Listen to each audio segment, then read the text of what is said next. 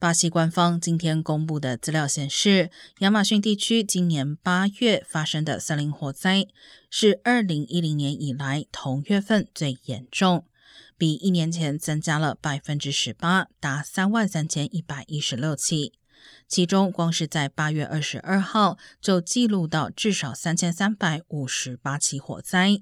这是自二零零七年九月以来最高的单日数字。巴西目前的森林砍伐情况也是历来最糟糕，今年上半年已损失约三千九百八十八平方公里，